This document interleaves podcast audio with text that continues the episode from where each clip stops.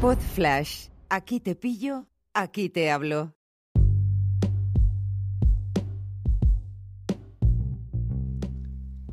Hola a todos, ¿qué tal? ¿Cómo estáis? Bienvenidos al episodio 14. Ya estamos terminando este curso de ahorro e inversión totalmente gratuito. Yo soy Nacho Caballero y ya sabes que tienes este, este curso, está basado en mi libro Cómo gestionar e invertir tu dinero que tienes disponible en Amazon, enlace en la descripción. También si tienes dudas sobre todo lo que hemos contado, me puedes escribir a hola.nachocaballero.com y este domingo que terminaremos el curso intentaré resolver el máximo de dudas posibles. Vamos con, con mi decálogo de inversión. Mi experiencia con eToro es todo lo que te acabo de contar. Em, he cometido todos los errores posibles, incluyendo el abusar del apalancamiento y perder inversiones por pura imprudencia. Te voy a enumerar una serie de aprendizajes que, he adquirido en este año y medio, casi dos años en total, operando con esta plataforma y con las inversiones de inversión pasiva que hemos visto al comienzo del, episodio. Te recuerdo que hace dos años hice mis primeros pinitos invirtiendo en el SP500 con, con ING. Ese fue mi, mi, comienzo y por eso he querido hacer este curso.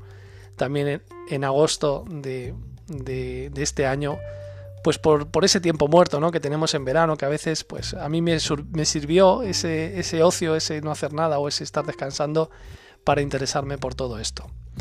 La primera idea, la número uno, invierto dinero que no represente una cantidad importante y que pueda llegar a perder sin poner en peligro mi economía. Aparte de ese dinero, tengo mi colchón y el bote de contención para gastos anuales recurrentes. 2. Jamás pienso que puedo adivinar lo que va a suceder, en el mercado. Esto me ha costado algún que otro revolcón, y es el ego en estado puro lo que me lleva a cometer este error, lo que me llevó a cometer errores de este tipo. Todos tenemos ese ego, cuidadito. 3. Establecer una rutina de inversión en la que me fijo un mínimo de ganancia al día. Te voy a poner un ejemplo que no es exactamente así, pero que podría ser válido. Ejemplo, ganar 20 dólares.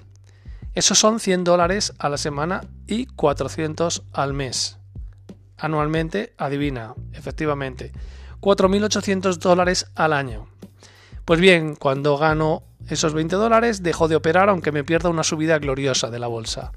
Esto cuesta mucho, en el libro están mayúsculas, muchísimo hacerlo.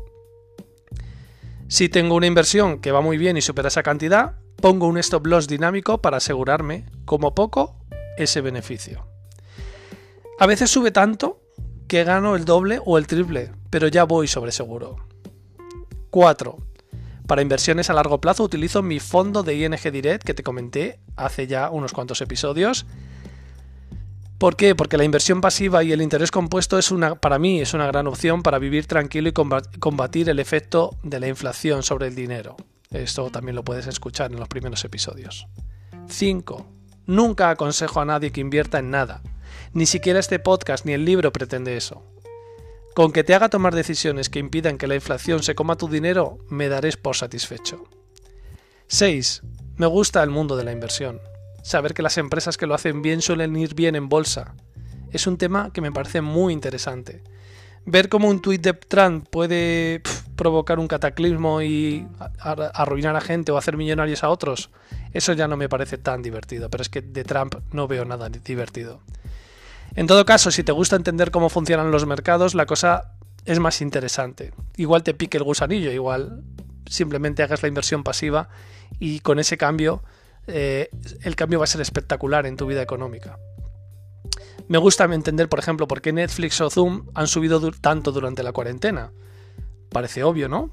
Y pensar y analizar si Tesla será el Apple de los coches eléctricos o vendrá alguien que le pase por la izquierda. Empresas como NIO, que son los chinos que están haciendo coches del, mismo estilo. 7. Procuro leer y formarme sobre inversión. Escuchar podcasts, ver canales de YouTube y leer libros relacionados con la inversión. Hay una serie de rutinas que veremos que te dejaré en el siguiente capítulo. 8. He reducido mis apalancamientos. Siempre que puedo, invierto con dinero real. También el uso del stop loss para proteger ganancias. Acuérdate del dinámico. Y establezco alertas de precio en todas mis inversiones. Ninguna la hago a lo loco o haciendo otra cosa al mismo tiempo. La pienso, la diseño y pongo las alertas pertinentes. Es la forma sensata de hacer inversión activa. y también no puedes estar todo el día invirtiendo o todo el día pendiente del móvil, ponte un horario. ¿De acuerdo? Es mi consejo, es lo que yo hago. 9. Me concentro en pocos activos de inversión. Cuando hago inversión activa, prefiero invertir en el DAX, que en el toro se llama GER 30, y un par de cosas más. Mm, a lo mejor eh, puede haber un momento en el que esté invertido en más cosas, pero no me gusta mucho diversificar en, diferentes activos. Eh, por mucho que, que, Toro me avise de que X empresa ha bajado un 8%, no me dejo llevar por cantos de sirena en mis inversiones. Esto también cuesta mucho hacerlo. Soy de los que piensa que el que mucho abarca poco aprieta. Em, porque, y alguno dirá, bueno, pero es bueno diversificar la cartera ya, pero para eso ya tengo la inversión pasiva en ING que, invierte por mí en diferentes mercados y que a su vez eh, lo hace en diferentes, o seguramente en centenares o en miles de posiciones diferentes con, con una sola inversión pasiva. Lo que te quiero decir es que si haces inversión activa, eres tú el que tiene que estar, no hay nadie al volante. Y si tienes que estar tú al volante, te vas a distraer demasiado. Ese es mi consejo. Ese es mi, parecer, mi forma de verlo. 10. Si una inversión se tuerce y se acerca al stop loss, puedes meter más dinero para aguantarla abierta. Mi experiencia me dice que es una mala idea. Admitir que no ha salido bien, asumir la pérdida y seguir adelante es lo que mejor me ha funcionado. Para mí y para muchos, esto lo he inventado yo, el éxito en las inversiones no implica ganar mucho, sino perder lo mínimo posible e ir, sumando beneficios poco a poco. En el recuerdo de este episodio, pues decirte que yo tuve que derribar muchas barreras hasta poder invertir con tranquilidad y disfrutando del uso de eToro y de mi inversión en ING. Sí, he dicho disfrutar, porque tomar conciencia de tu dinero es hacerlo de tu tiempo. Y eso te acerca a un futuro en el que pisar con más firmeza y sabiendo que estás en primera línea de tus decisiones y de sus consecuencias. Gracias por la escucha. Nos vemos en el próximo episodio. Es un placer acompañarte en este cambio o no de tu vida económica. Un abrazo. Adiós.